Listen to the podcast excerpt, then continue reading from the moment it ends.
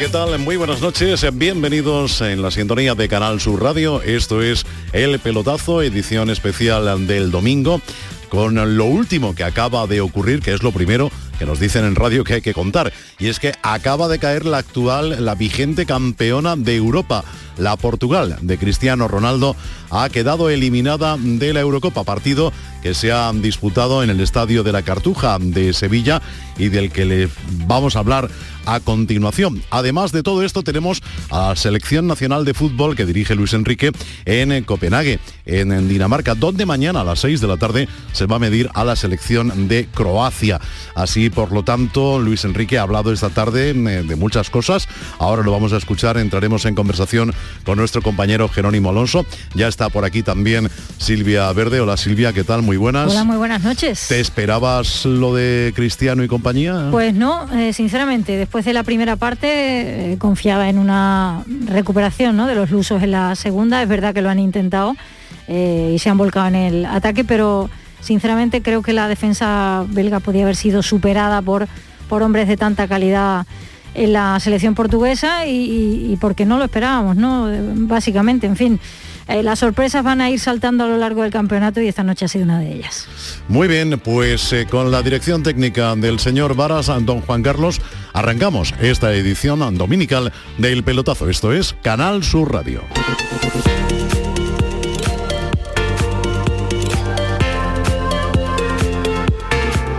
Nos vamos a ir rapidito, rapidito a la puerta de salida del Estadio de la Cartuja. Allí está Antonio Rengel que ha estado presenciando in situ el partido entre portugueses y belgas, que finalmente, como les decíamos, se ha anotado el conjunto belga merced a un golazo de Hazard, pero no el Hazard del Real Madrid, sino el otro, eh, que me parece se llama Torgen o algo así. En fin, Antonio Rengel, exterior del Estadio de la Cartuja. Hola, ¿qué tal? Hola Carlos, Silvia, buenas noches. Saliendo del estadio, después de esta derrota de Portugal que hace que caiga la actual campeona de Europa. Ha caído la campeona de Europa y pasa Bélgica. Atención al cruce del próximo viernes a 9 de la noche, cuartos de final, Múnich, Italia, Bélgica.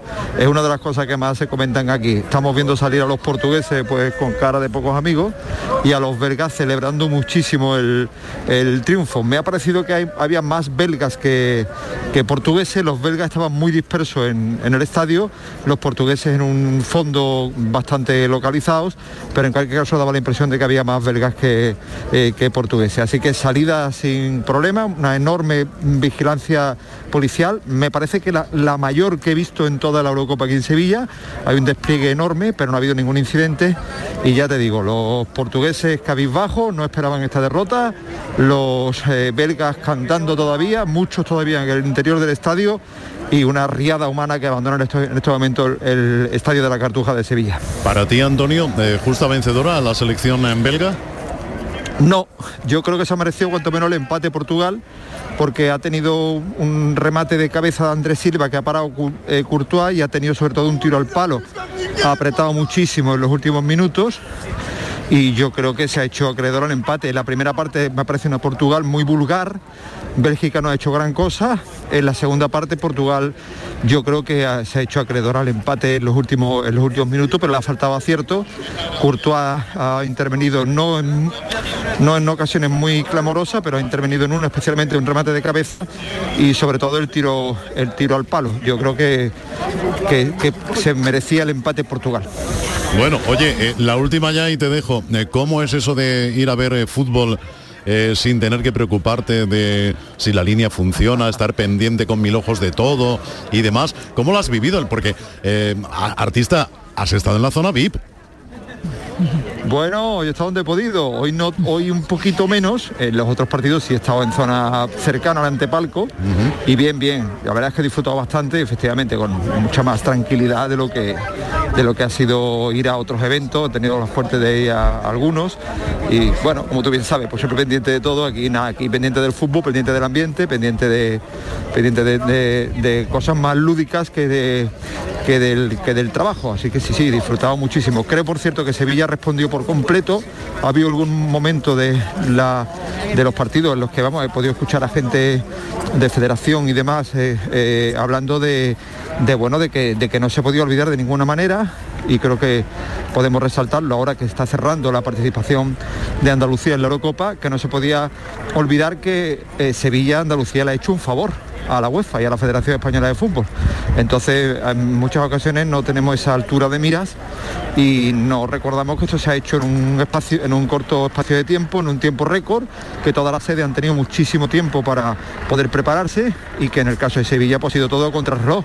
Con lo cual, pues eh, en la federación le están enormemente agradecidos a Andalucía, a la Junta, a Sevilla y, entienden que lo que ha hecho ha sido sacarle de un apuro una vez que Bilbao no podía albergar la, competición. Que yo creo que Sevilla, al margen del césped y de otras cuestiones que han suscitado debate, pues se va con un notable alto eh, de, su, eh, de, su presencia en esta Eurocopa de, Naciones que hoy, repito, cierra ya Sevilla con este Portugal-Bélgica. Eh, Muy bien, pues nada, un pasadito rápido y a la piltra, ¿eh? Muy bien, venga. Hasta mañana. Adiós. Muy buenas noches. Pues fíjense ustedes en la magia de la radio desde mm, la Cartuja, desde el Estadio de la Cartuja, desde Sevilla. Nos vamos a ir a lo que va a ser el epicentro mañana. Qué bonito queda decir epicentro, oye. Eh, lo que pasa que la categoría. lo que pasa que la mayoría de la gente mm, por epicentro tomamos el centro de y ojo que no siempre es así, ¿eh? que no, eh, sismológicamente hablando, lo he dicho bien, no es así. Me lo explicaron un día, pero es muy largo. Que nos vamos a Dinamarca. Allí se dice good afternoon. Eh, me parece alemán esto. Jerónimo Alonso, good afternoon en Copenhague. Buenas noches. Good afternoon night. Ah, buenas noches, Carlos Gonzalo. Pues nada, ¿qué tal? ¿Cómo os ha recibido Dinamarca? ¿Cómo os ha recibido Copenhague, que también se dice Copenhague? Pues la verdad es que fantásticamente bien, es una ciudad preciosa, ahora mismo voy ahora mismo paseando por una de sus calles, pegadito al río y muy bonita, con una buena temperatura, hace fresquito, pero se puede ir todavía en manga corta, o sea que nada de esto del frío de los países nórdicos ni nada parecido.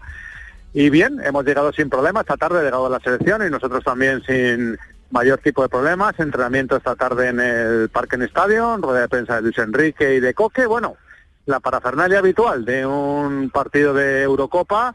Bueno, hemos dejado España, nos habíamos acostumbrado a la calidez de Andalucía en esta primera fase de la Eurocopa, a partir de ahora toca viajar y aquí estamos en el primer destino esperando que no sea el último, ¿no? Eh, por cierto, que mm, nos ha llegado a última hora, hace escasamente una hora que me vi, la noticia por teletipo, eh, la lesión de David De Gea, que mañana no se va a poder vestir de corto. Hombre, no estaba jugando como titular, eh, pero que no deja de ser noticia al fin y al cabo. Sí, sí, es el único pero, percance pequeño que ha tenido la selección. Es una lesión sin importancia, me decían que es un problema en el glúteo, y bueno, que tiene unas pequeñas molestias y David De Gea mañana no se viste. Será el descartado, ya sabes que hay 24 jugadores en la lista, siempre hay que descartar uno, bueno, pues aprovecharán mañana para descartar a, David De Gea y que el resto esté en el banquillo. Tenemos portero suplente también con Robert Sánchez, de momento estás jugando Unai Simón, o sea que es un, un mal menor, pero bueno, sí, una noticia destacable, porque es el único asunto que ha perturbado un poco hoy eh, la actualidad de la selección en la llegada de Copenhague. Aparte de todo esto, mm, Silvia, ha hablado Luis Enrique y cuando habla Luis Enrique nunca deja a nadie indiferente. Unas veces por su forma de reaccionar ante las preguntas, otras veces por lo que contesta a esas preguntas y otras veces por afirmaciones como estas que ha hecho cuando se le ha cuestionado acerca del asunto de las críticas a Morata y lo que dijo Morata, que si insultaban a la familia, que amenazaban a los hijos, eh, que, que eso no podía ser. Pues fíjate, fíjense lo que ha dicho Luis Enrique al respecto. No consumo información deportiva durante el europeo y con respecto a esto creo que tiene eh, la situación un grado tal de seriedad que debe ser puesto en manos de la policía porque insultar y amenazar de muerte a quien sea, pero más a familiares o niños, y es un delito, un delito grave y creo que no tiene ninguna importancia lo que yo pueda comentar en una rueda de prensa prepartido. Creo que debería ser puesto en manos de las autoridades y que, y que se corrija de manera rotunda. Eh, Jerónimo, eh, tú que sigues el día a día de la selección, eh, ¿ha sido para tanto? A ver, yo creo al chaval, Morata dijo lo que dijo a los compañeros de la cadena COPE la otra noche, pero ¿ha trascendido que, ha sido tan grave el asunto? Bueno, hay que distinguir dos cosas aquí. La primera es la crítica deportiva, que puede venir desde los medios de comunicación y demás, que es una cosa que tanto Álvaro Morata como la selección española o la Real Federación Española de Fútbol respetan y ahí no hay ningún problema. la crítica bien hecha y deportiva no hay nada que poner. Está claro que se puede debatir sobre todo este asunto, sobre el rendimiento que está teniendo un jugador como Morata. Hasta ahí no nadie se queja.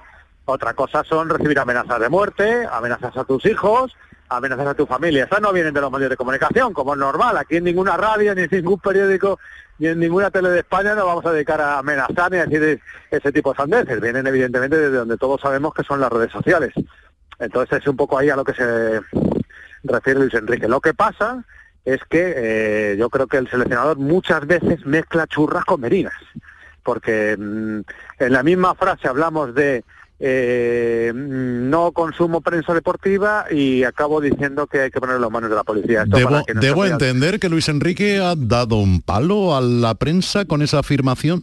Bueno, no sé si un palo o ha mezclado cosas que no tienen oh, nada ah, que ver. Un, desprecillo, por así decirlo. Eh, que, yo no quiero, no, no quiero saber nada de vosotros, no, no sé nada, no me interesáis. No, no mezclar cosas que no tienen nada que ver. Una cosa es que los periodistas o un sector de la prensa puedan decir que Álvaro Morata no merece jugar en la selección, que puede ser una crítica deportiva o no debe jugar, o debe jugar Gerard Moreno de nueve, Morata debe estar en el banquillo, debe estar Aspas aquí, no en su casa. Eso es un, debate deportivo, periodístico, que es absolutamente eh, normal y comprensible, y que ellos aceptan, pero eh, y otra cosa son las redes sociales que no tienen nada que ver con el periodismo y que yo creo que no hay que meter ni mucho menos en el mismo saco. El que habla en una red social y pone una barbaridad no es un periodista. Entonces, ¿por qué mezclamos? Es lo que yo no he entendido muy bien en la rueda de prensa de hoy eh, porque es que no tiene nada que ver. Una cosa es que Morata el otro día denunció que está recibiendo amenazas de muerte sobre él, sobre sus hijos, sobre su familia, y otra cosa es que los periodistas podamos decir que el rendimiento de Morata, pues a lo mejor no está acorde con el que debería ser el no de la selección, ¿no?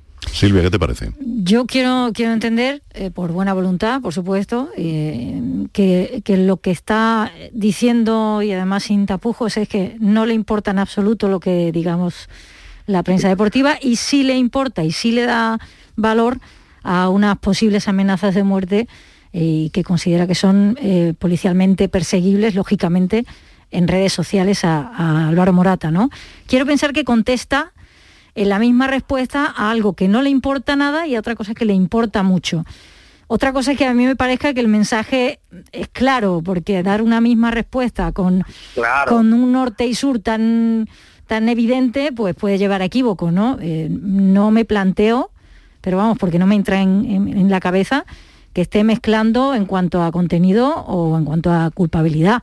O sea, quiero entender que eh, muestra los dos extremos de su pensamiento, que es no me importa nada lo que digáis, y, ve lo que sí tiene importancia, que son las amenazas, están en, manos de la policía o en manos de la policía deberían estar.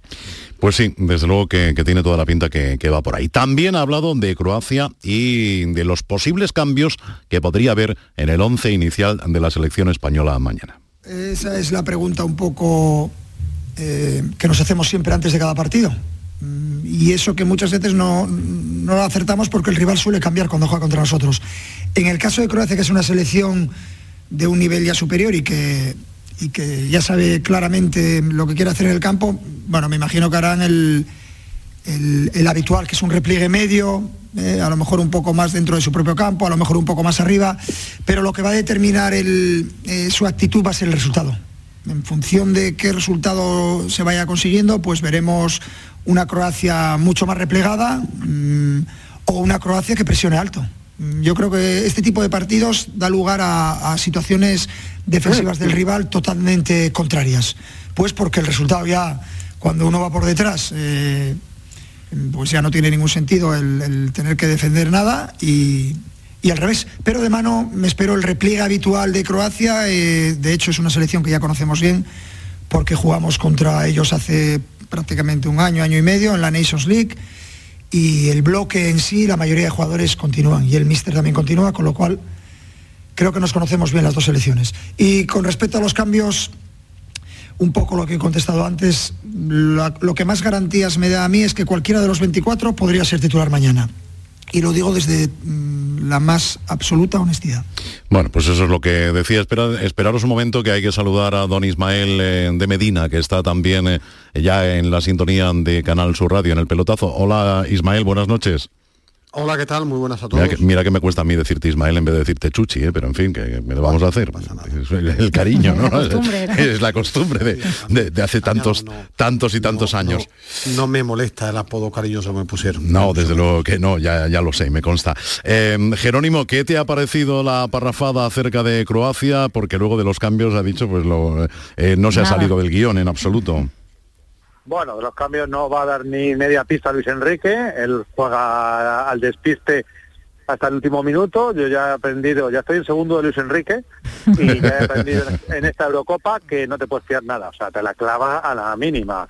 El otro día se pegó eh, media hora defendiendo las virtudes de Marcos Llorente y luego lo deja en el banquillo, o sea que ya no me creo absolutamente nada en lo táctico, en lo de los posibles cambios de Luis Enrique, porque él aprovecha la rueda de prensa para jugar al despista, no por facilidad a los periodistas, ¿eh? que no creo que llegue a ese punto, sino bueno, por no darle ninguna pista al rival, porque los rivales estudian, escuchan, saben, leen, y entonces, bueno, pues él juega esas cartas de una manera magistral, por lo tanto, no me atrevo ya a decir, yo pienso que la lógica dice que lo que está bien es mejor no tocarlo y que si el otro día el equipo más o menos funcionó, pues a lo mejor algún retruquito, hombre, a mí me gustaría que Marco Llorente volviera al 11 tal vez no por Aspilicueta, que lo hizo muy bien, pero sí en el centro del campo o incluso en el tridente de ataque. Pero la verdad es que hasta ahora no estoy seguro de que eso vaya a ocurrir. Y lo demás, pues yo creo que no va a haber muchos cambios y que va a ser más o menos lo mismo.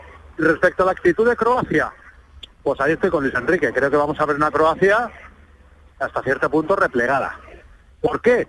Pues porque yo creo que todo el mundo es consciente en el mundo del fútbol de que la manera de jugar a España es, España le cuesta atacar a, las defensas pobladas y luego España es un poco débil cuando le pillas a la contra. Entonces yo creo que todo el mundo nos ha cogido desde hace unos años la matrícula y esa es la forma de jugar la selección española y yo creo que los croatas, Dalic es un técnico con mucha experiencia, Croacia es un equipo muy veterano y yo creo que saben a las mil maravillas jugarnos. Otra cosa es que le salga bien, porque bueno, si le das el balón a un equipo como España, pues a lo mejor si tiene acierto como tuvimos el otro día frente a Eslovaquia, pues a lo mejor te, te acaban haciendo daño, ¿no? Perisic, por cierto, se va a perder el partido debido a que ha dado positivo por, por COVID.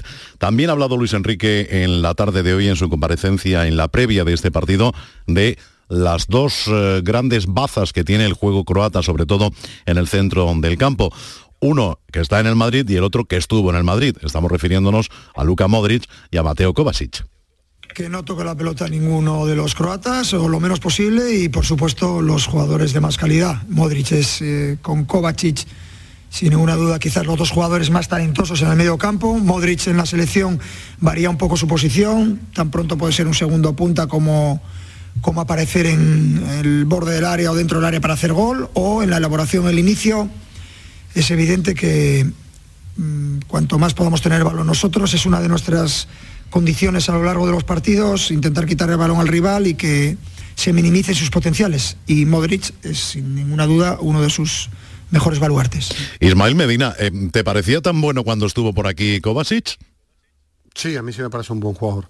No extraordinario, pero sí me parece un buen jugador. Lo que no me parece una selección croata, ni mucho menos inabordable, ni una de las grandes ahora mismo que hay en el panorama internacional. Yo confío mañana en España quiero pensar que ya ha pasado nuestra, nuestros malos momentos y mañana es un día para dar un paso al frente. Repito, esta Croacia no da miedo. Además, eh, pierde a Perisic, que es un, jugador encarador, rápido, con cierto gol. Y bueno, el mediocampo sí es un mediocampo agradable, con Brozovic, el del Inter, con Modric, que es su único jugador super top, y con Kovacic, pero en defensa no es un equipo muy fuerte, no es un equipo muy rápido. Y arriba yo creo que va a apostar, me sorprendería que no apostara por la velocidad de Rebic, el delantero del Milan, pero repito, creo que mañana debe ser el día de España porque esta Croacia no es la Croacia de hace algunos años. Ha perdido a Manchuki, que, que era un delantero importante, no tiene a, a Rakitic, es decir, repito, creo que la Croacia de mañana no es una Croacia que dé miedo. Bueno, pues vamos a ver qué es lo que pasa, porque lo que también hacía hincapié eh, Coque, que otro de los capitanes de la selección española, Jerónimo, eh, lo vamos a escuchar, es que mm, euforia cero en el, en el, seno de la selección, pese a que se enfrente mañana a Croacia, que no olvidemos que Croacia en el concierto internacional viene de hacer, por ejemplo, su última comparecencia en un mundial, eh, rompió con todos los moldes, ¿no? Pero confianza cero y euforia cero, decía Coque. euforia, al final nosotros tenemos que estar con, la tranquilidad con la que venimos eh, jugando todo el torneo, con la motivación, con las ganas, con, la ilusión que, venimos desde el primer día y, ningún tipo de euforia, ¿no? Al final eh, hemos pasado de grupo, obviamente que hubiésemos querido hubiésemos preferido pasar como primero, pero, pero bueno, así es el, fútbol muchas veces, que, bueno, con, todo lo que haces, pues, pues los resultados hay veces que, que no llegan, pero, pero bueno, con, la máxima ilusión y máxima motivación para el partido de mañana. Eh, ningún tipo de exceso de, de, lo que acabas de comentar tú. Exceso de euforia en absoluto. Eh, Jerónimo, apuesta, alineación. Bueno, vamos a ver. Yo diría Unai Simón en portería, Azpilicueta derecho, eh, diría Eric García eh, junto a Laporte en la defensa, Alba en la izquierda, Busquets seguro, creo que no toca el centro del campo, Coque y Pedri creo que juegan, arriba Morata seguro, Gerard Moreno seguro, y tengo duda en el otro puesto entre que pudiera jugar Ferran Torres o que pudiera jugar eh, Sarabia o que pudiera jugar Marco Llorente. Ahí, en ese puesto, ahí baila si le dará a Llorente y lo adelantará ante el clamor popular, si confiará de nuevo en Sarabia, que lo hizo súper bien frente a Eslovaquia, o Ferran Torres, que es el que más le gusta a Luis Enrique, y el que también el otro día salió, hizo un buen gol y también merece. O sea que ese es el puesto eh, en el tridente ataque en el que tengo más dudas. Creo que el resto va a ser más o menos lo mismo. Si es para petición popular, mm, yo creo que hay un 99,9% de posibilidades de que no haga lo que pide la petición popular de Luis Enrique.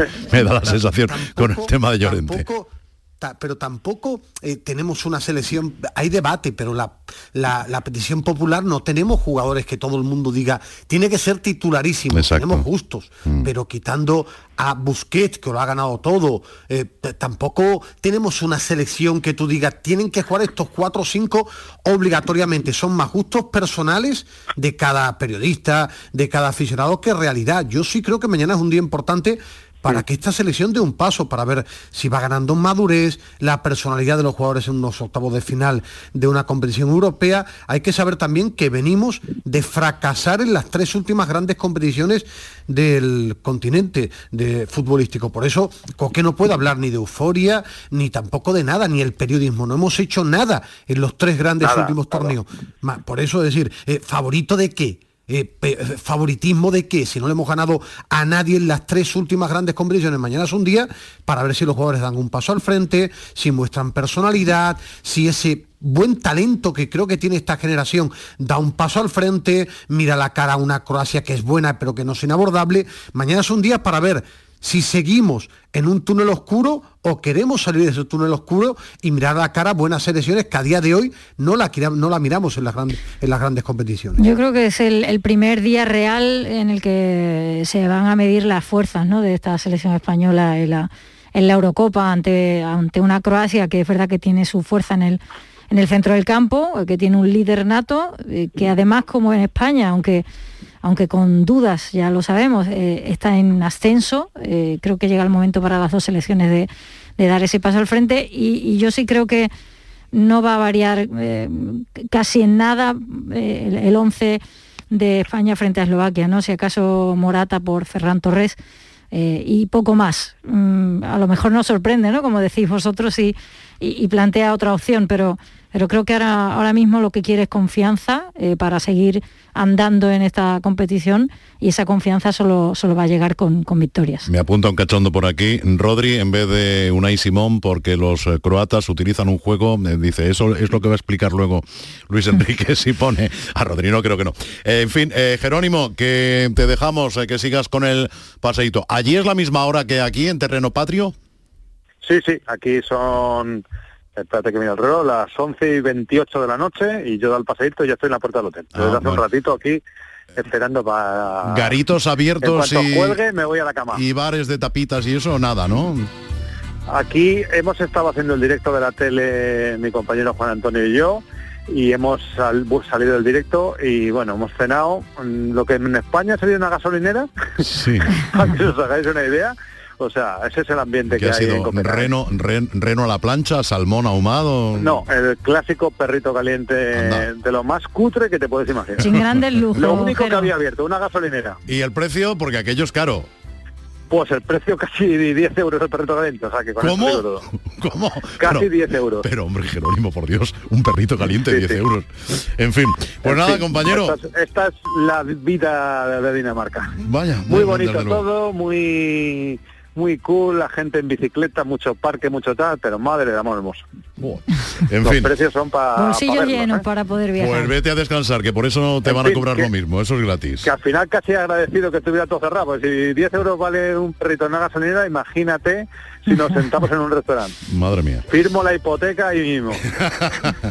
Bueno, hasta luego, Jerónimo. Adiós, hasta luego. Mañana a partir de las 6 de la tarde empieza el partido. A las 5 empezaremos a contárselo en Canal Sur Radio. Eh, yo había quedado con el señor Callejón, don Antonio, que estaba metido en un mare magnum entre portugueses y belgas. Ahí está el ruido, es que, es que está en medio de, de todos ellos. Eh, señor Callejón, buenas noches. Hola, buenas noches, Carlos. Es para diferir un poco con, la, con el algarabío nocturno de Dinamarca. Digo, bueno, vamos a poner el contrapunto sevillano, porque aquí la Eurocopa se está viviendo de una forma tremenda.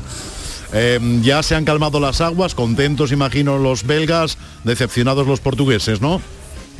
Sí, sí, estoy aquí en el centro de Sevilla y me ha sorprendido, al menos en la zona en la que yo estaba, evidentemente en el, Estadio de la Cartuja no he estado, pero al menos en la ciudad había eh, eh, bastantes más aficionados, mayoría belgas que, portugueses, por lo cual la fiesta ahora mismo se está alargando aquí en el, en el centro de Sevilla. Bueno, bueno, tú ya sabes que eres notario de la actualidad, no puedes eh, tomar parte en el asunto en absoluto, simplemente mirar e informar, ¿eh?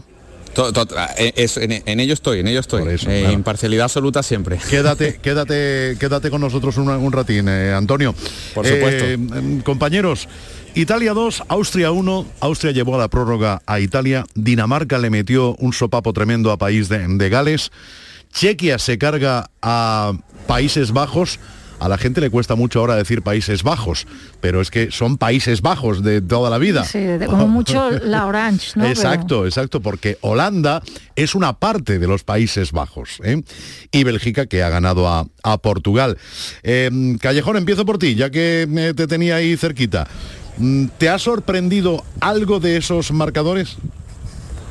No, bueno, a ver, evidentemente el de, Países Bajos sí, con, con- con la República Checa había sido uno de los equipos que más mejor fútbol estaba desplegando, pero es que al final esta Eurocopa, a estas alturas de una temporada tan físicamente exigente, eh, no es tan sorprendente que pasen estas cosas. Hoy he visto una- a un país bajo, a una Holanda, te sale decir Holanda, eh, físicamente no tan fresca como en otras ocasiones, al final equipos que vienen de ligas, que tienen mayoría de jugadores de ligas menores, con menos exigencia, llegan más frescos a esta competición y pueden dar la sorpresa. Eh, de hecho, a, a mí una de, la- de las selecciones que más me está gustando y que yo creo que puede dar una, una sorpresa importante es Dinamarca, que además tiene un cuadro relativamente asequible, luego ya en semifinales podría encontrarse con, con Alemania, con Inglaterra, pero yo creo que va a ser una Eurocopa en la que puede haber sorpresas porque ha sido un calendario muy comprimido y porque, y porque hay jugadores de élite que están, que están con lo justo. Ismael, ¿qué te parece a ti? Bueno, a mí me está gustando la Eurocopa. Es verdad que estoy echando de menos eh, imaginación, hay demasiado físico y a mí me gustan los jugones. Creo que el 10 se está perdiendo en el fútbol europeo, los del Piero, eh, lo- los, Roberto Baggio, el- los propios Iniesta que tanto nos gustaba. Pero bueno, eh, sí me ha sorprendido lo mal que ha jugado Holanda, que ha jugado espantoso, pero espantoso, más allá del físico, ni de John el del Barça, ni de Pai, es decir, eh, ni Winaldum que se ha llevado un pastón del Paris Saint Germain. He visto un equipo atascado, sin fútbol, muy previsible, solo las entradas de Dumfries, eh, de Dumfries, y, bueno, una República Checa que es un equipo muy físico, muy bien puesto en el campo y que sabe utilizar sus armas. Ha explotado Chique, como en su día explotó Mirambaros. Yo creo que Chique no es un gran delantero eh, para perder la cabeza por él, pero bueno, eh, está siendo su europeo. y después me, ha gustado mucho el, Bélgica-Portugal. Iba con Portugal. A mí yo quería que pasara Portugal. Eh, quiero ver si recupera Bélgica a Kevin De Bruyne y a, y Hazard, porque los necesita, y, pero me encanta ver también a, a Lukaku.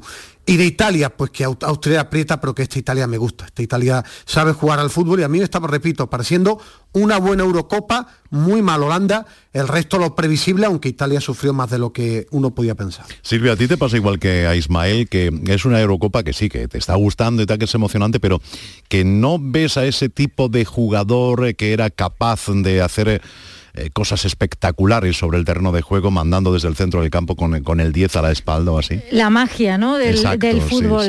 Yo echo de menos, pero, pero está pasando muy en general, ¿no? que el fútbol es tan físico, eh, están de atletas a día de hoy que que, que, no, se convierta esto en la NBA, por favor. Eh, que no se convierta esto en la NBA de hoy. Quiero pensar que no, ¿no? Que, también cuando la estrella resurge, eh, el resto la, respeta y, la hace líder, ¿no? De su de su equipo. Eh, pasa en el, en el Barça con, con Leo Messi, ¿no? O, con Mbappé en el PSG quiero, quiero pensar que, esas figuras al final son protagonistas, pero es verdad que en esta Eurocopa aún no la hemos visto, ¿no? Eh, yo igual en el Bélgica-Portugal estaba esperando eh, ese juego ¿no? que, nos hiciese romper lo que es la, estadística pura y dura, eh, un gol escaso en la, en la primera parte y, porque Ruiz Silva no es Courtois, ¿no? También hay, que, hay que reconocerlo. Eh, echo de menos eh, esa Holanda que sobre todo daba magia en, su juego, que era mucho más imaginativa y, quizá por eso enganchaba mucho más y la República Checa con físico y, que no es menospreciarlo, ¿no? ni muchísimo menos, pero bueno, con otra serie de virtudes pues se ha impuesto. Y Italia la estoy esperando, o sea, yo creo que ahora mismo está jugando lo justo para seguir avanzando y que todavía no ha dado eh, todo, lo que, todo lo que puede dar. A, mí, a mí sí me ha sorprendido Italia, pero además me ha sorprendido para bien en un sentido. Está intentando apostar por jugadores que jueguen bien al fútbol. En el medio campo eh, quiere gente que juegue bien al fútbol, están saliendo gente joven de, de buena calidad. Y quién ve a Italia, ¿eh? Sí, sí, es un equipo que, es decir, ya no es tan tan defensivo. Es verdad que tiene una virtud que España no tiene. Es decir, yo creo que para mí el gran problema de España es que en Italia todavía se confía en Chiellini, en Bonucci, España somos blanditas, pero bueno, son gente joven, eh, los de medio campo hacia arriba, pero, pero juegan bien. Es un equipo que, que juega bien, es verdad que te puede eliminar cualquiera. Y en Bélgica intenta recuperar Roberto Martínez a Kevin De Bruyne y a Hazard. Es decir, Hazard está lejos todavía del que era en el Chelsea, pero quiere apostar por ese tipo de, futbolistas. Pero es verdad que quizás los más antiguos nos recuerdan, yo sí echo de menos gente que a mí me emocionaba, como Michael Laudrup, como el propio Enzo Francescoli, el, el uruguayo, el intentar recuperar en este fútbol tan físico gente futbolistas que sean capaces de parar la pelota y de imaginar. Es verdad que en este fútbol, con tan poco espacio, cada vez más difícil, ¿eh? es cada vez más difícil. Por eso yo aplaudo que Luis Enrique siga apostando por Pedri, un chico distinto con 18 años que tendrá días malos pero que a los distintos, los diferentes, hay que aguantarlo incluso los días que fallan. Pone buenos escuderos y, bueno, a los mejores, porque yo creo que Coque y Busquets eh, dan esa seguridad, pero, pero deja un lugar ¿no? en la imaginación de, los jóvenes y de Pedri. Pues mirad lo que ha dicho precisamente Luis Enrique sobre Pedri en la rueda de prensa de, esta tarde. Hay veces que los hechos hablan y definen mucho mejor eh, una situación que las palabras. Pedri para nosotros es un jugador único, totalmente diferente a lo que hay y la misma frescura que le vemos en el campo la tiene fuera del campo, a pesar de que parezca un jugador tímido, luego tiene, tiene mucha sorna y lo veo muy bien, muy fresco, está fresco hasta cuando juega al ping-pong, que por cierto juega muy bien. Antonio Callejón, ¿a ti también te maravilla Pedri? Ay, que me parece que lo hemos perdido, Antonio Callejón. Sí, está perdido. No, no, no te preocupes, no te preocupes, no pasa Carlos, perdona, sí, sí. Ah. Bueno, eh, creo que se le está dando excesivos minutos, bajo mi punto de vista. Creo que es un jugador diferente, imaginativo, con creatividad, como dice Ismael, pero es cierto que, lo ha jugado prácticamente todo. Y, quizás en, en una posición eh, pisando menos área de lo que yo creo que al propio Pedri le gusta, de lo que hace en el Barcelona, que le dan bastante más libertad para llegar. Es verdad que el Barcelona eh, tiene más llegada que la selección española, pero, pero creo que a mí me hubiera gustado... Eh, Ay, ahora sí que lo hemos perdido. dificultad. Es verdad. Eh, Oye, pero, pero Silvia... Eh, Evidentemente el partido ante Eslovaquia. A ver, eh, es que te habíamos perdido, querido Antonio, un, un ratito.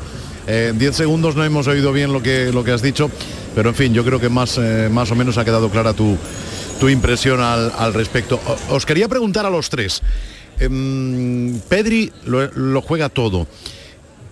¿Tenéis la sensación de que ausentes de Xavi e Iniesta, echamos de menos un jugador de ese perfil y lo tratamos de encontrar como sea? Hombre, es que echar de menos a Xavi Iniesta, yo creo que debería de ser el padre nuestro, ¿no? del fútbol español, porque lo han sido todo y ha sido ver a la selección española en la mejor de sus etapas. Lo que pasa es que buscar comparaciones o dar la responsabilidad a un chaval de 18 años como Pedri de que supla en algo eh, a, esas dos figuras, mm, por lo menos es ambicioso. Mm, ahora que lo pueda conseguir, si con 18 años este chaval es capaz no solo de ser escudero de Messi y favorecer a Messi en el Barça, sino de echarse la selección a su espalda en cuanto a imaginación o creación de, juego, desde luego tenemos 20 años de fútbol, o exagerado, pero 15 años de fútbol para la selección española. De, todas maneras, eh, decía Jero, y, me sumo, cuidado, porque han llegado los elogios en la, previa a Pedri, y la última vez que ocurría dejaba fuera al, elogiado, ¿no? No sé si puede ser una, una pista o no, pero a mí me parece valiente la apuesta, no sé si demasiado ambiciosa, pero sí creo que hay que dejar espacio a la imaginación y Pedri la tiene. Eh, también se hablaba, por ejemplo, en Francia, Ismael, no sé si estás al tanto de, este chico que decían que se lo rifaba el Madrid y el Barcelona, eh, que tiene el pelo como Gullit, de Camaviña. Eh, que es un chaval también... Son distintos. Ya, ya, este es distinto, este es más Gullit, por así decirlo. no, no, este es un centrocampista más, más tipo Renato Sánchez, el de, el de Portugal, que después se paró, es más un voz to voz, de ida y vuelta. Eh, eh, a mí Pedri me parece un buen proyecto de jugador, muy buen proyecto. Lo que pasa es que este fútbol va tan rápido que, por ejemplo, ha devorado a Joao Félix, que a mí me vuelve loco como futbolista, pero solo ha devorado porque el futbolista joven se vuelve intermitente, se vuelve egocéntrico, deja de sufrir, empieza a pensar en otras cosas. Eh, bueno, Pedri es un chico en el que hay que confiar. Ahora, no debe llevar el peso de la selección española. Yo creo que España tiene buenos centrocampistas, tiene buenos centrocampistas. A mí Fabián, el, el, jugador andaluz, me parece un muy buen jugador, que creo que tiene que salir ya del Nápoles para dar otro paso más, pero me parece un muy buen centrocampista. Y si es un chico distinto, otro Xavi Iniesta yo creo que no lo voy a ver. Yo creo que no lo voy a ver, yo espero vivir mucho, pero creo que no voy a ver ese tipo de, de jugador porque el fútbol va hacia otros derroteros. Pero sí es bueno apostar por este tipo de jugadores, como me gusta ver a Mason Mount, por ejemplo, de, del Chelsea. Inglaterra está sacando a mucha gente joven con talento, a Grealish, a Foden, a Mount, a Mason Mount. Yo creo que el fútbol tiene que apostar por eso desde la cantera. Y España tiene que apostar. Este chico es distinto, diferente, con personalidad, pero tiene que ir paso, paso a paso. Lo que tiene es algo que hoy en día en el fútbol no existe, que es pausa, uno contra uno, y visión y desparpajo con 18 años en un fútbol tan robótico, gente con ese perfil tan finito pero con tan buen pie, yo le agradezco una barbaridad. Claro, es que el, físico empieza a jugar un papel muy, muy importante y el chico, no, sé la estatura que tendrá de memoria, pero andará por el 1,70 y poco. Sí, y poquito. muy fino. Muy delgadito, poquita cosa. Y es lo que estábamos diciendo, Antonio Callejón, que en un fútbol tan que se está tendiendo más al músculo eh, que a la imaginación, eh, lo puede pasar mal, ¿no? Hasta que no eche, como, se, te dice la abuela, hasta que no eches cuerpo. Mira, dama, sí, ¿eh? pero claro, no, bueno, no creo que esté tanto cuerpo, pero... Claro, pero es verdad que quizá Luis Enrique mm, lo está metiendo demasiado con calzador. Insisto que le está dando muchos minutos, mucha responsabilidad en una selección española de transición. Yo creo que es un jugador que puede ser el futuro de España, desde luego, no, no, me cabe ninguna duda. Pero quizás habría que rotarlo un poco. Yo mm, he visto una apuesta eh, casi tan cabezona con Pedro como con Morata. Eh, porque con Pedro como con Morata, porque mm, hay centrocampistas de calidad. Hablaba Ismael de Fabián. Eh, yo citaba antes a Tiago. Yo creo que son jugadores de más experiencia que pueden dotar a la selección española de ese último pase, de esa creatividad en línea de tres cuartos que le está faltando. Y Pedri te puede aportar a lo mejor más en los últimos minutos con su frescura, con su, con su juventud, pero mm, tres titularidades y jugar prácticamente los 90 minutos me ha parecido excesivo.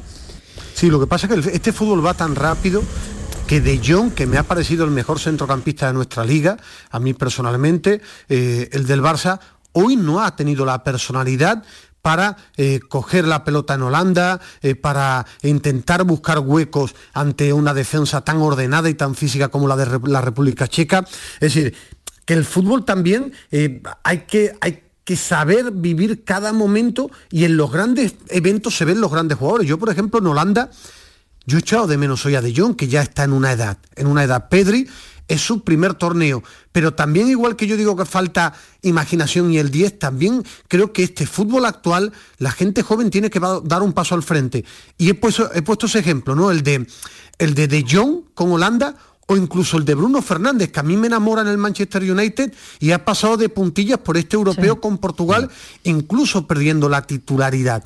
Es decir, ¿qué está pasando también con estos jugadores? Es el sistema, es el famoso 4-3-3 que está, nos está dejando sin, sin el 10, sin el, media punta, sin el, el imaginativo, si es el fútbol físico, pero la gente de talento y de calidad extraordinario no está apareciendo momentos decisivos hasta ahora en este europeo. He puesto estos dos ejemplos, que algunos pensarán que ventajista es este señor, sí, pero hoy de John y Bruno Fernández dos jugadores que me enamoran no han aparecido y han caído sus Yo creo que en esta El calendario, Ismael, el calendario es importantísimo. el calendario tiene fundido mm. a los jugadores de máximo nivel. Eh, Bruno Fernández ha sido creo que el jugador de Europa que más partidos ha jugado con el Manchester United porque ha jugado todas las competiciones y ha llegado hasta el final en todas. Y, yo creo que un jugador que le ha pesado mucho esta temporada. Es que la temporada es tan complicada que, si no te aguanta el físico, la mente todavía menos. Y, eh, eh, yo creo que es el gran sacrificio que se está viendo en este, en este torneo, ¿no? en esta Eurocopa de, este año. no, da juego a, jugadores creativos porque el físico tampoco está llegando a tope.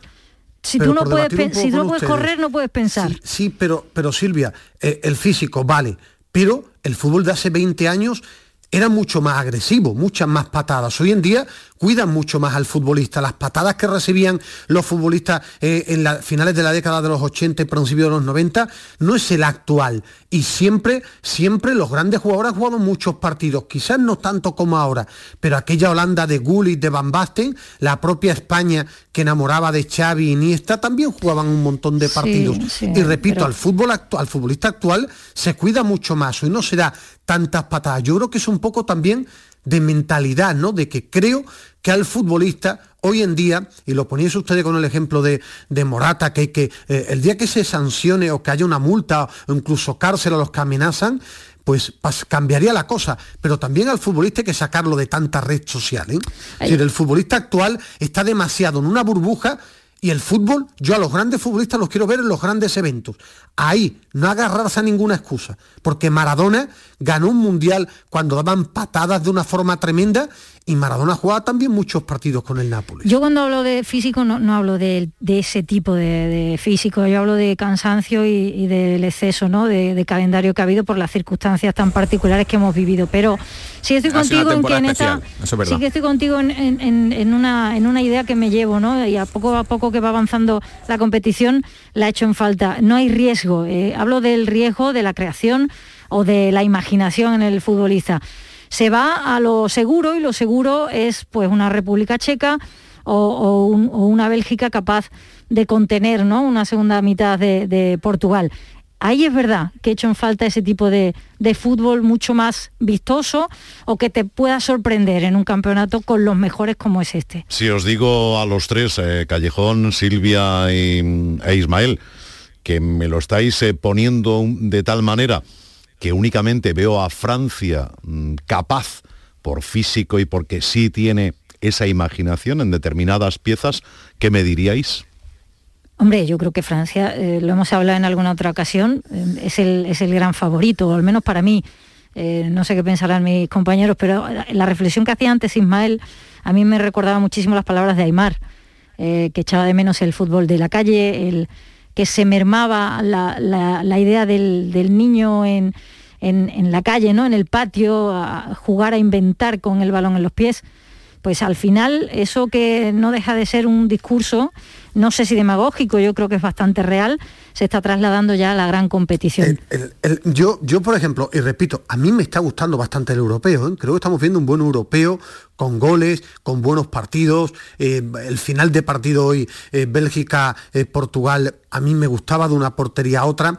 Yo creo que esto de que es una percepción mía y que quería debatirlo con ustedes, de un poco de fútbol más imaginativo, creo que tiene que empezar ya de nuevo en la base. Y todos, aficionados, clubes, medios de comunicación, quizás cambiar un poco nuestra mentalidad y saber que es verdad que este fútbol es tremendamente físico, pero demos tiempo a la gente que juega bien al fútbol, a esos chicos menuditos que quizás con 15, 16, 17 años no se le da su sitio en las canteras porque vamos a un fútbol tan resultadista, y yo el primero, ¿eh? que yo me pongo el primero a la cabeza, tan resultadista y tan físico, que ahí, ahí quizás en la cantera es donde hay que empezar de nuevo apostar por jugadores un poquito menos físicos pero imaginativos y después que puedan llegar a, las primeras plantillas.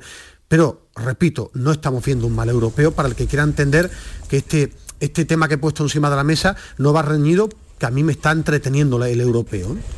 Yo me lo esperaba mucho peor, ¿eh? me lo esperaba, eso, hablando tanto del físico que estamos hablando, me lo esperaba eh, mucho más ramplón, con jugadores que demostraran que están mucho más cansados incluso de lo que pueden llegar a estar. Y es cierto que había, bueno, uno, vi un dato, no, no lo recuerdo de cabeza, que se habían marcado al final de la primera fase no sé cuántos goles más que en el europeo anterior. O sea que al final estamos viendo fútbol y, cierto fútbol de calidad, pese a que parece que este deporte tiende mucho a, lo físico y no tanto a lo creativo, pero al final creo que hay ciertos detalles que nos dejan ese optimismo optimismo de, de, cara a un fútbol más alegre que nos gusta a todos. Eh, mm, había dicho yo Francia, me, mira tú por dónde, mañana España, Croacia, Francia, Suiza, ¿le damos alguna opción a Suiza o, directamente que, entreguen, que... entreguen la cuchara? Ah, no, hombre, no, lo harán, no lo harán, pero, pero hombre, es obvio que el, papel de, no de favorito en esta eliminatoria, sino en toda la Eurocopa lo tienen ellos. ¿no? El problema va a ser el cruce porque yo voy a ser optimista y voy a pensar que, España sale, ¿no? Victoriosa, pero el problema va a ser el cruce. Ah, claro, que se cruzan con nosotros. Sí, sí, yo quiero contra el ganador de España-Croacia. Yo quiero ver esta segunda fase de Francia. A mí la primera me ha defraudado una barbaridad. ¿eh? He visto un equipo que jugando eh, con dos marchas menos, muy a lo seguro, eh, sin arriesgar apenas. Eh, no sé, no, no, no es una Francia como yo esperaba, ¿no? Es verdad que es un equipo que le falta un 10 porque ellos juegan con tres en el medio, eh, Canté con Pogba que está mejor en Francia que, en el Manchester United. parece, otro, ¿eh? parece que le han cambiado. Parece otro. Sí, bueno, él, es jugador de torneo corto, después en torneo largo muy sobrevalorado y más pendiente de los peinados y de las redes sociales que de jugar nueve meses bien. y después arriba sí, tú dices, claro, Mbappé de chispazos, Benzema es el que mejor juega, es un 10 escondido e, en un 9 y, y Griezmann, pero, pero yo esperaba algo más de Francia, ¿eh? es decir, a mí esta Francia me está pareciendo vulgar, que quiere ganar con lo mínimo con lo mínimo y, veremos si, hombre, mañana Suiza no, no es una selección que, le deba asustar. Un equipo incómodo. Sí, sí, pero, pero yo esperaba algo más de Francia. No ha estado exigida, yo creo tampoco, ¿eh? y, en esa exigencia es la, donde la, podemos ver, ¿no? O hasta dónde va a llegar. Desde luego es que por capacidad no va a ser. Otra cosa es que la ponga en, liza. Pero creo que no se ha visto en ningún momento amenazado y, esa puede ser una de las razones. No es una excusa, pero puede ser una de las razones. A, mí, yo tengo muchas ganas de ver a Alemania. A mí me, me vuelve loco esta Alemania, que cuando yo decía apostar por jugadores buenos, Alemania hasta el día que se vaya a ir Joaquín Lowe, apuesta por jugar bien. Apuesta por jugar bien. Junta a Gundogan con Cross, a, a arriba, a este chico jovencísimo del Bayern Múnich que el otro día lo metió en los últimos minutos y sobre todo que me gusta ver a, Alemania. Yo me pongo delante de la tele y es verdad que a veces comete errores groseros defensivamente, se, desnuda mucho atrás, pero a mí me gusta verlo jugar al fútbol a, Alemania. A mí me gusta esta, Alemania de Joaquín Lowe que, intenta siempre jugar bien al fútbol ir al frente. A ver qué tal con Inglaterra, a ver, a ver qué, partido vemos ahí. Hombre, va a ser una de las cosas atractivas. Eh, que estaba mirando yo, que salvo el Sakiri, iba a decir Shakira, el, Sakiri este y alguno más, o ¿cómo se llama? Sakiri es? El Shakiri. Shakiri. el del Liverpool. El, Liverpool. Arriba tiene a Shakiri y a Ambolo. Y luego está Shaka y tal, porque salvo eso, los demás japoneses que dice el otro. a trabajar. Muy tipo República Checa, muy ordenado. Sí, trabajadores. Eh, sí, trabajador y después Shakiri que sí, que te coja alguna con su, con su pie y la ponga, la ponga, bueno, Shakiri, sí, el, el tipo tiene una gran habilidad, o sea, es la habilidad de Shakiri, ¿no? Juega bien torneos cortos, después firma unos grandes contratos el tío, porque lleva creo que son dos o tres años en el no ha Liverpool. hecho nada. No, no, es que en el Liverpool creo que ha jugado 10 minutos más que yo. ¿eh? Es decir, el tipo, no, es decir, es muy vistoso, muy llamativo, pero después en su largo recorrido ha estado en grandes clubes, pero no termina de, de romper. ¿eh? Ahora, aparece estos torneos cortos, marca goles y seguro que, que firmará otro, otro buen mangazo, contrato. mangazo a la puerta. Bueno, que nos queda muy poquito, oye, y no hemos hablado nada de- del fútbol más, más cercano. En Sevilla, en el día de hoy, ha habido un poquito de, de meneo, dejamos la, la Eurocopa, salvo que, que quieran vuestras mercedes decir algo más. Ha habido un poco de meneo, eh, no sé si lo habéis visto, porque ha habido un jugador del PSG que se ha enfundado una camiseta del, del Sevilla, claro, y todo el mundo anda con la mosca detrás de la, de la oreja. ¿Hay algo de esto? Compañeros, ¿sabéis algo? No, yo más allá de la, de la foto y de la amistad que comparte con, con el propio Jules, mm, no sé si hay un más, lateral derecho nuevo para, para el Sevilla. La verdad es que las redes sociales han hecho su magia, pero no sé si, si, eh, si está realmente basado o no en... Es Colin Dagba. En o negociación. Dagba. Dagba, Dagba. Dagba, sí. Bueno, que es muy amigo de Cundé. Ahora, el Sevilla va a firmar a otro lateral derecho, a otro lateral izquierdo, tiene que vender. Mm, Es que claro, para que tú vengas a un jugador del, del Paris Saint Germain, te lo tiene que dar cedido o en alguna operación. El Paris Saint Germain de vender es salvo que él quiera vender. Y, no sé, me suena más a un juego, salvo que haya algo. Que yo soy muy, muy torpe con esto de las redes sociales. No tengo ni idea. Sé que, que hace mucho ruido y no sé si lo mismo este chico ha querido decirnos algo. Yo soy muy torpe, que la verdad que soy muy torpe, ¿eh? y no lo he visto, pero, pero bueno. Bueno, no te preocupes, Ismael, con que lo haya visto el bueno de Monchi ya, ya preguntará si es solo deseo o, o es un juego de, de amigos. Y a ver, la, la última. Callejón, sigues por ahí, ¿no? Perdón. Antonio, ¿estás por ahí? Sí, sí, aquí estoy. Eh, cuéntame si me puedes contar y cuéntale a toda la concurrencia y audiencia de Canal Sur Radio en Andalucía, España y la humanidad. ¿Cuánta gente se va a ir del Granada? ¿Cuántos tiene que fichar el Granada? ¿Se ha ido ya Roberto Soldado? ¿Eso es Fetén? ¿Está hecho? ¿No está hecho? ¿Qué va a pasar? Que hay gente que, que- que- que tiene las carnes abiertas con todo esto. Sí, bueno, va, a haber, salidas, lógicamente, después de, un proyecto que prácticamente ha tocado techo.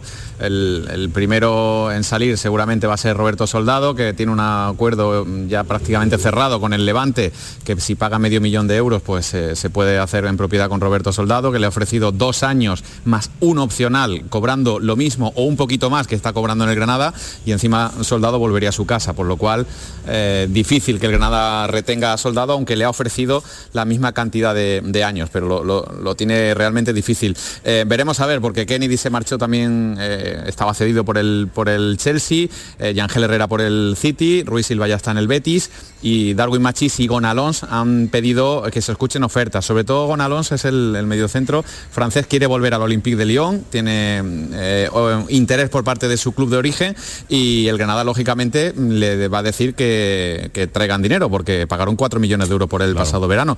Pero en cualquier caso el, el- Granada también se está moviendo en el mercado y, Robert Moreno tiene toda la confianza de, tener una plantilla muy competitiva. Antonio, la última. ¿Tienes la sensación de que eh, lo que había alrededor de Diego Martínez eh, está pesando mucho? Quiero decir, al no estar Diego, hay futbolistas que dicen, eh, pues mira, yo casi que prefiero que mm, si me puedo ir, me voy.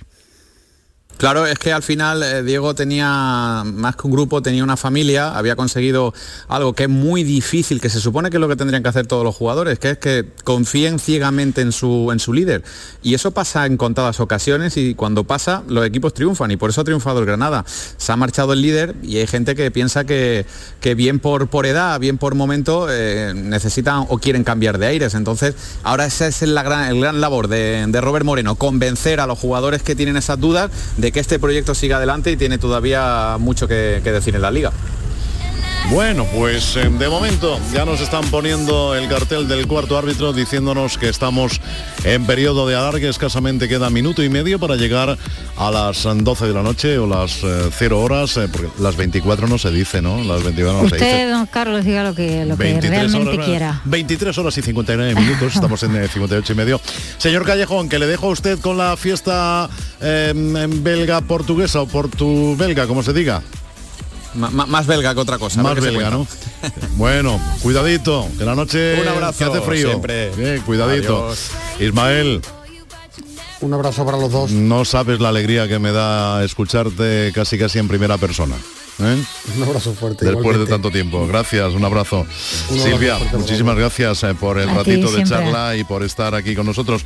Vamos a ver mañana qué les podemos contar de ese España-Croacia a partir de las 5 de la tarde en una edición, la edición Eurocopa, en modo Eurocopa de la gran jugada de Canal Sur Radio. Al frente de todo esto estuvo Juan Carlos Varas. Sin él no hubiese sido posible. Gracias, hasta luego.